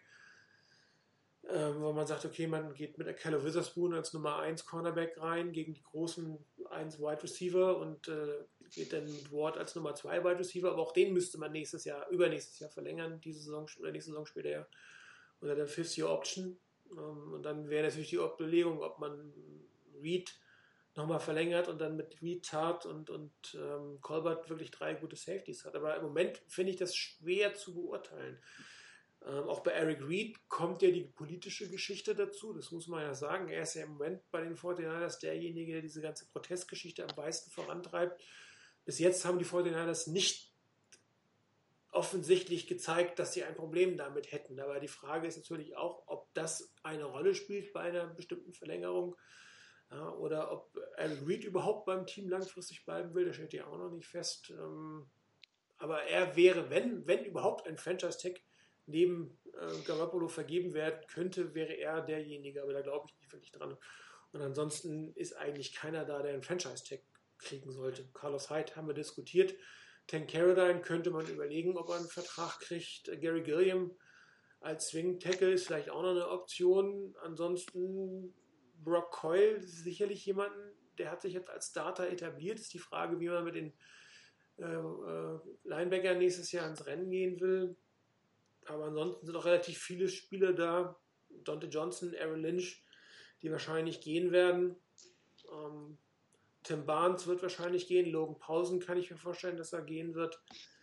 Louis Murphy wird wahrscheinlich auch nicht verlängert werden. Interessant sind so Ledger Dusible oder Cassius Marsh, die eventuell zumindest äh, für die Tiefe eine Rolle spielen können. Das wären so die, die Dinge, die man Fusco als Backup eventuell also Cam Inman hat Cam Inman hat heute noch gar nicht so lange her jetzt. Äh, wann war denn das? Äh, ja, irgendwann heute im Laufe des Nachmittags oder Abends hat er da hat er einen Artikel veröffentlicht ähm, bei mercurynews.com, wo es genau um die Free Agents ging. Oder geht ähm, nach dem Motto, wer, wer wird eigentlich gehalten? Klar, Garoppolo likely, dass man sich mit dem auf den Vertrag einigt, dass der nächste Saison beim anderen Team als bei den Niners spielt kann ich mir nicht vorstellen, außer da kommt wirklich ein Team und bietet dermaßen Picks an, dass du sagst, also das, das kann ich nicht mehr verantworten, den nicht zu nehmen. Aber normalerweise gibst du einen potenziellen Franchise-Quarterback nicht her. Also von daher, der wird dabei sein. Er hat dann bei Hyde, bei Reed, bei Coyle, bei Kilgore und bei Marsh und bei Carradine drinstehen questionable. Also ist fraglich. Kann man sich einigen, kann man sich nicht einigen ähm, passt das insgesamt. Gerade bei Reed geht es eben darum, dass er eigentlich sich anscheinend ganz wohl fühlt als Strong Safety in der Defense. Ähm, und auch mal abgesehen von der Geschichte mit der, mit der Nationalhymne, mit dem Prozess, Protest dabei, dass er auch sonst einer der Leader der Defense ist. Also der auch mal den Mund aufmacht und auch ähm, seine Jungs auch mal wieder auf Vordermann bringt das ist halt auch ein Punkt, ich glaube, den darf man nicht ganz außer Acht lassen. Nur neue Spieler, nur junge Spieler ohne Veterans, die man, die man auch mal ein bisschen länger hält, ähm, könnte das schwierig werden irgendwann mal, auch wenn sich neue Leader natürlich rausbilden dann. Aber ein Eric, Lead, äh, ein Eric Reed dabei zu haben, wäre vielleicht so gesehen gar nicht schlecht. Da kommt es aber, denke ich, ganz klar darauf an, was der für einen Vertrag haben will und mit was er da zufrieden ist. Äh, die Niners werden für ihn auch nicht die Bank sprengen und das wäre für mich die Geschichte mit dem Franchise-Tag. Den wird er nicht kriegen. 11,5 Millionen für Safeties nächstes Jahr. Bitte? 11,5 Millionen für Safeties ja, nächstes Jahr. Kriegt er nicht. Das kriegt er definitiv nicht. Egal, wie sehr auch ein, ein John Lynch ihn zum Beispiel gut leiden kann oder was sonst ist der kriegt keinen Franchise-Tag. Und andere Spieler sind schlicht und ergreifend überhaupt nicht da, ähm, wo, es überhaupt nur im Gespräch sein könnte, einen Franchise-Tag zu geben. Also sehe ich nicht. Wenn Garoppolo den nicht kriegt, kriegt ihn auch kein anderer. Und Verlängerung in der, in der Free Agency, weil das ja bei der Frage von Flo 295 mit dabei war.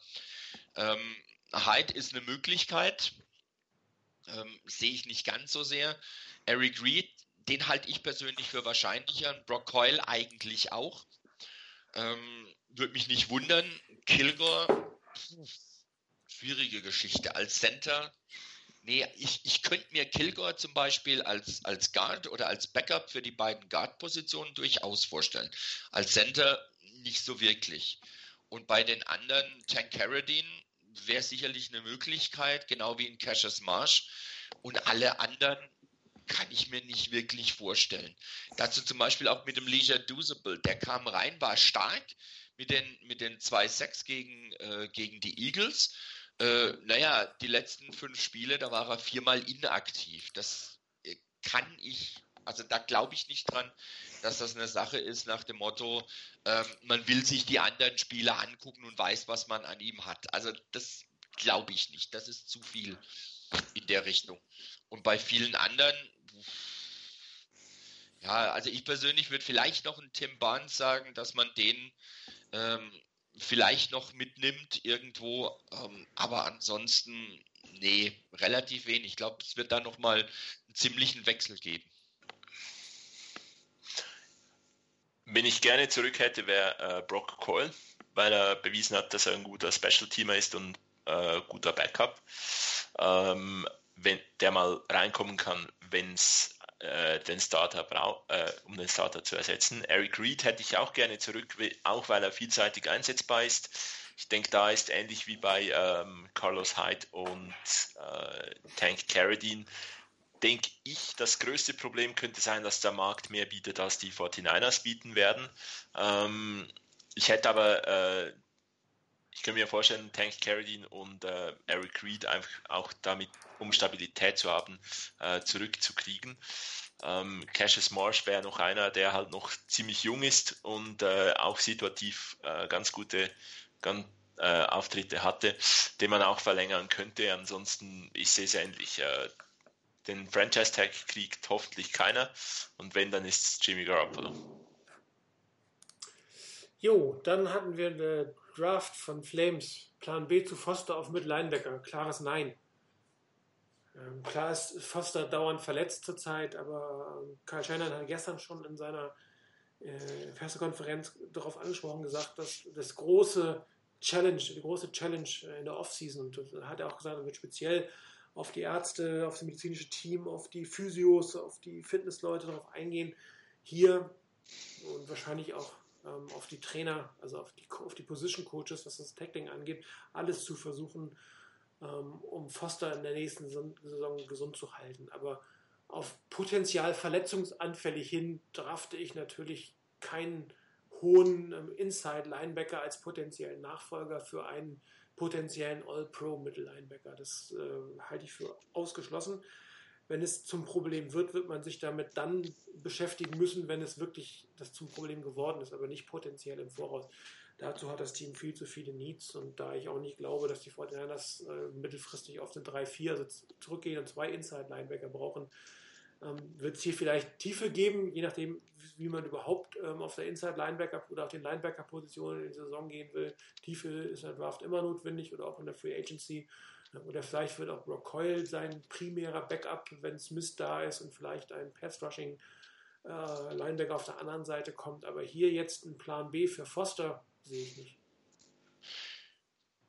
Also ich auch nicht. Ähm, man wird mit Sicherheit sich das Ganze angucken. Ich habe eben nebenbei auf Twitter verfolgt, äh, Jennifer Lee Chan hat da was geschrieben. Da hat sich nämlich äh, Robert Salle eben auf der Pressekonferenz, die er hält, ähm, dazu geäußert zum Thema Foster. Und ähm, wenn ich das jetzt richtig gelesen habe, wird man sich in der Offseason drum kümmern, um die Technik, wie er tackelt. Also anscheinend hat man das schon ausgemacht, dass es ein Stück weit um die Technik geht, wie er tackelt ähm, und dass man daran arbeiten wird. Inwieweit er in der Lage ist, die Technik umzustellen und dadurch Verletzungen zu vermeiden. Das bleibt dann eben abzuwarten. Wenn das mit den Verletzungen nicht besser wird, sondern eher schlimmer wird nächste Saison, dann ist das natürlich für die übernächste Offseason von jetzt aus gesehen sicherlich ein Punkt, wo man drüber nachdenken muss, wie man sich dagegen wappnet. Aber auf der anderen Seite denke ich, also jetzt in der Offseason wird in der Richtung garantiert nichts passieren. Also da wird man keinen draften nach dem Motto, oh, da könnte sein, dass bei Foster was ist ist, da hole ich mal lieber in der ersten oder zweiten Runde vielleicht gleich einen Ersatz dafür. Das wird nicht passieren.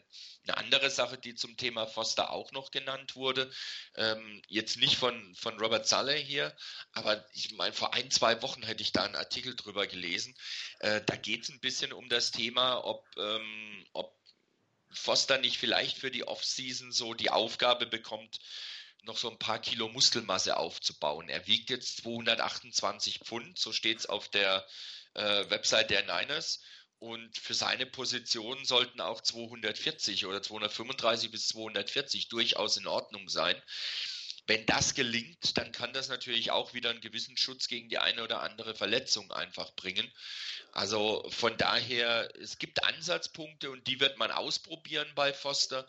Wenn das funktioniert, gibt es keinen Grund einzudraften. Wenn das nicht funktioniert und er weiter verletzungsanfällig bleibt und jetzt nicht nur solche Geschichten, dass er in jedem zweiten Spiel für ein oder zwei Plays mal raus muss, sondern dass er wirklich längerfristig verletzt ist, ähm, dann muss man sich was überlegen. Aber das wird in dieser Offseason nicht passieren.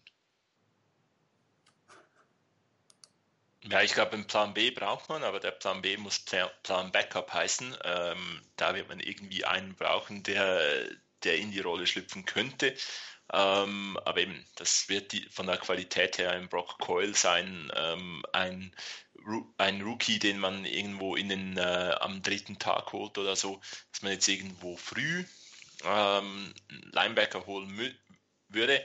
Wenn Foster fit bleibt, wäre er dann nur Backup oder müsste er auf einer falschen Position spielen und das wäre sicherlich falsch. Also von daher ähm, an der Technik mit Ruben Foster arbeiten, äh, hoffen, dass er, dass er fit bleibt und irgendwo äh, sinnvolle Backups tiefer ins Team holen, aber nicht jetzt irgendwie einen Plan B als Starter äh, dann holen. Das könnte man dann irgendwo im, in der nächsten, übernächsten vielleicht Offseason, wenn man dann, wenn das Sample dann genug groß ist, dass man sagen kann, bleibt Ruben Foster fit oder ist er wirklich verletzungsanfällig? Ja, letzte Frage, CJ Beathard im Spiel auflaufen? Nein. Nein. Nein. Und zwar eigentlich aus dem gleichen Grund, finde ich, wie, wie ich es äh, jeweils gesagt habe, als äh, Brian Hoyer gespielt hat. Weshalb gibt man damals nicht äh, CJ Beathard Plays oder äh, Raps, weil genau die Starter mit äh, Jimmy Garoppolo diese Raps auch brauchen können. Ähm, die sollen sich so gut es nur irgendwie geht einspielen, kennenlernen ähm, und das soll jetzt nicht irgendwie, da muss man jetzt nicht im letzten Spiel äh, irgendwelche Geschenke verteilen. Wenn man die wenn man die Rams total auseinander nimmt, wovon ich nicht ausgehe, dann könnte man sich noch davon da, das überlegen und man testen will, wie das Team reagiert, wenn plötzlich der Quarterback ausgewechselt werden müsste. Aber ansonsten, nein, sehe ich definitiv nicht, dass CJ Beathard noch zu, ein, zu einem Einsatz kommt. Tja, die Frage nach dem Center haben wir ja schon jetzt mehrfach äh, in mehreren Sendungen gehabt. Mein Favorite wäre Ryan Jensen von den Ravens. Äh, Weston Der muss halt Bitte? Der muss halt auch noch auf den Markt kommen. Genau, der muss auf den Markt kommen, ähnlich wie Weston Richburg, der ist auf der Injured Reserve bei den, bei den, bei den Giants gerade. Äh, den haben äh, von Chris B und ich mal intensiv gescoutet für eine NFL Talk Draft. Ich glaube, wir haben ihn sogar genommen. Hat uns sehr, sehr gut gefallen. Ähm, wie gesagt, er war jetzt äh, ein Jahr lang verletzt, aber dürfte trotzdem ein Upgrade über Daniel Kilgore sein. Aber mein persönlicher Favorite wäre definitiv Ryan Jensen. Ähm, wenn man dann wenn Garnett, ich habe ein interessantes Interview mit Garnett gelesen, ähm, der wirklich komplett seine Körperstatur verändert hat, der, der schlanker geworden ist, der schneller geworden ist, aber deutlich kräftiger geworden ist in diesem Jahr. Und da nochmal gesagt hat, er hätte theoretisch spielen können in dieser Saison, aber man hat gemeinsam entschieden, dass es wichtiger ist, ähm, für die Zukunft äh, aufgestellt zu sein.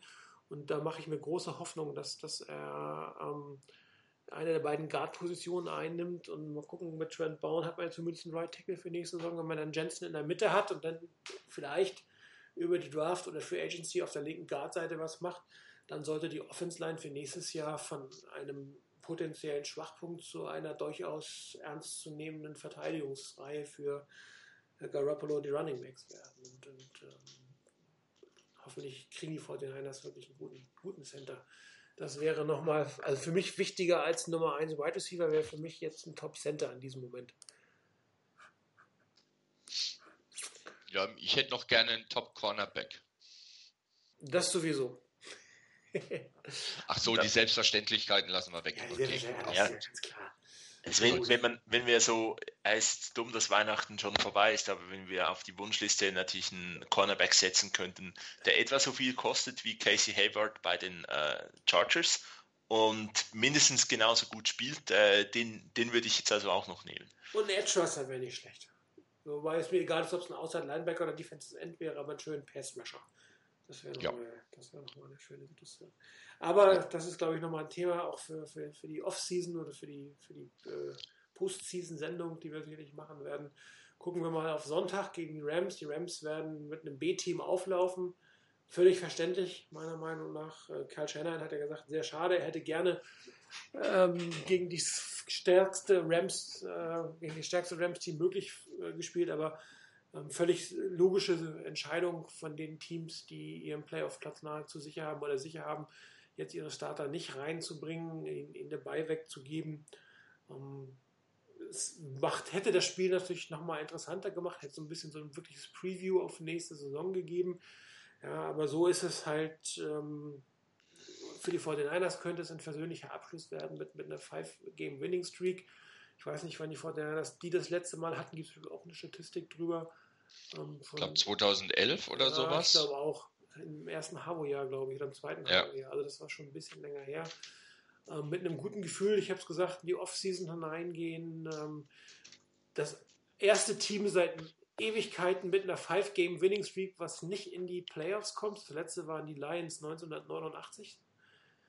Ja, also das ähm, ist schon echt Wahnsinn, was die 49ers hier am Ende der Saison leisten können, geleistet haben und auch leisten können. Und äh, die, Wett, die Wetten sind ja auch inzwischen auf den 49ers äh, durch den ähm, Wegfall von Goff oder Aussetzen von Goff und äh, Gurley. Ähm, ich habe aber allerdings schon irgendwo einen Tipp gelesen, der gesagt hätte, er hätte selbst dann auf die 49ers getippt, wenn das komplette Rams-Team angetreten wäre, was natürlich auch eine, eine spannende Sichtweise ist. Ich meine, die Rams sind immer noch ein gutes Team. Die Frage ist, ähm, wer setzt tatsächlich aus, wer spielt wie viel.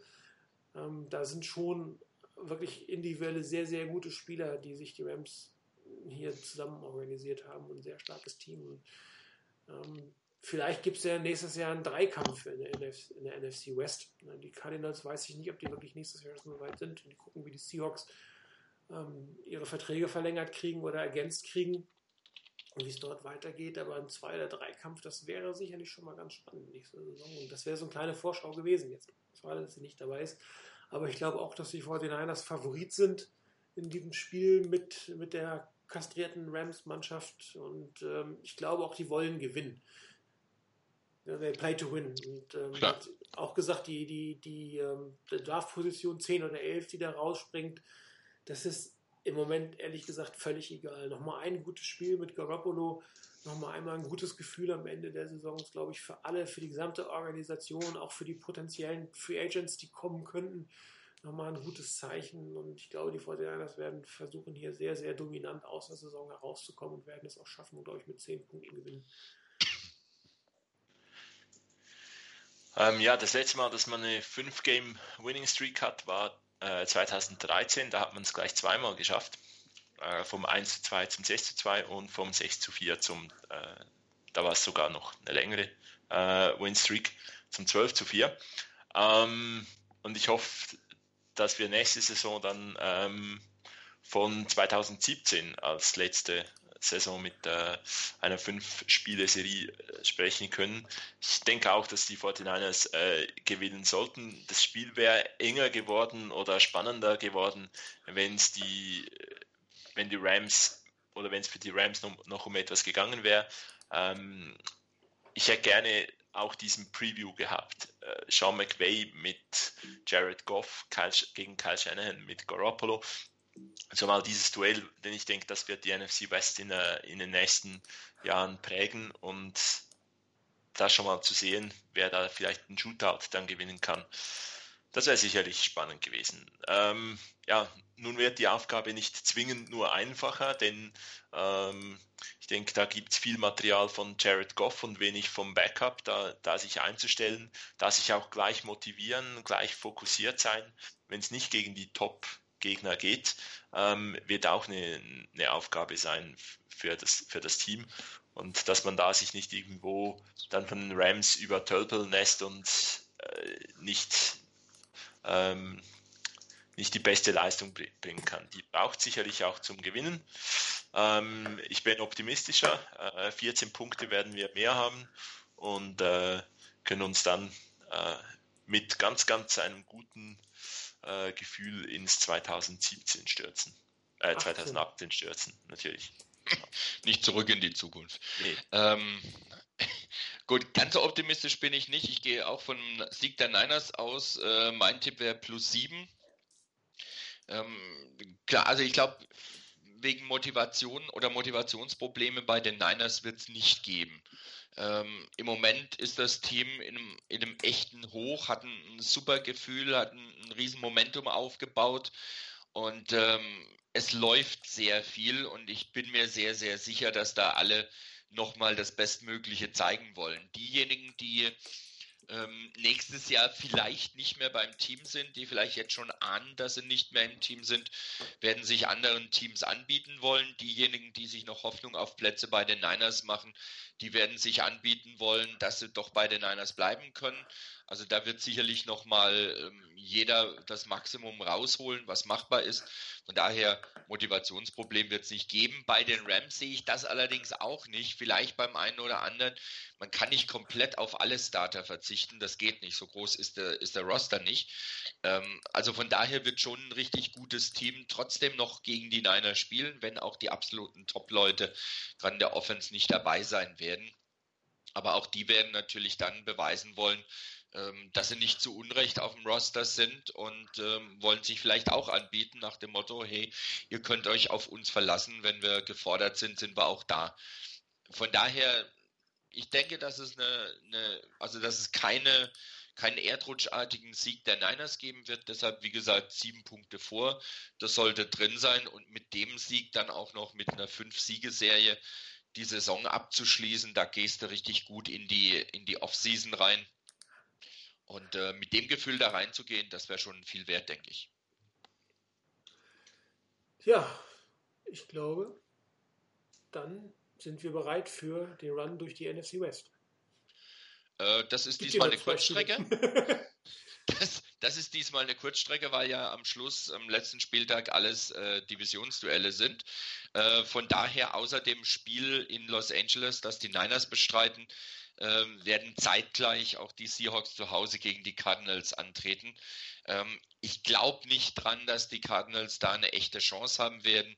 Ich gehe davon aus, dass Seattle das letzte Heimspiel der Saison gewinnen wird. Tja, Chris, dann das Game of the Week. Ja, ich glaube, es gibt so zwei Spielpaare, die halt sehr interessant sind. Ähm, denn das sind so die, wo es noch richtig um was geht. Einerseits in der AFC geht es darum, äh, die Chargers oder die Titans ähm, spielen gleichzeitig. Äh, wenn Jacksonville gegen die Titans gewinnt und LA gegen Oakland gewinnt, dann sind die Chargers doch noch in den Playoffs. Wenn Tennessee gewinnt, sind sie drin. Ähm, in der NFC geht es im Playoff-Picture eigentlich noch um darum, ob Atlanta oder Seattle. Das heißt, Carolina darf nicht gegen Atlanta gewinnen. Ansonsten ist Seattle dabei, äh, wenn ich es jetzt richtig gesehen habe. Äh, ich denke, das sind so die Spiele, wo es halt mit Playoff-Implikationen noch am meisten um etwas geht. Ähm, ansonsten äh, gibt es meiner Meinung nach zu wenig interessante Divisionsduelle jetzt, wo es noch, noch richtig um was in der Division geht. Ich denke, dann wäre wär wahrscheinlich Carolina gegen Atlanta das beste, das beste Spiel. Ja, die Frage ist, guckt ihr vor den Niners über Silvester hinweg? Also ich werd wahrscheinlich, wir werden es wahrscheinlich hier gucken. Ähm, mit einer gewissen Pause zwischendurch mal so um den Jahreswechsel drumherum. Ich hoffe, dass die Niners sich in der Zeit zurückhalten und dass da nicht allzu viel passiert in der Zeit. Aber ansonsten, wir werden es auf jeden Fall mal gucken und wenn, wenn mal so das neue Jahr angefangen hat, mal so eine Viertel bis halbe Stunde, dann werden wir weiter gucken bis Ich kann ja mal anfragen, ob die NFL nicht irgendwie von 5 vor 12 bis 5 nach 12 deutscher Zeit kurze Pause machen Das, kann. das könnte dann aber, wenn andere Zeitzonen das auch wollen, ein sehr langes Spiel geben. Ähm, mit, mit allen Zeitzonen, bis du das alles mal drin hast. First come, first serve. Ja. Okay. Dann bleibt mir noch übrig, euch allen einen guten Rutsch ins neue Jahr zu wünschen. Ähm, euch beiden danke fürs äh, Mitmachen. Allen vielen Dank fürs Zuhören. Wie wir die Offseason gestalten werden, werden wir nochmal gucken. Wir werden auf jeden Fall eine, eine Postgame, äh, Postseason-Sendung machen. Ob wir die jetzt direkt nächste Woche oder übernächste Woche machen, müssen wir mal gucken.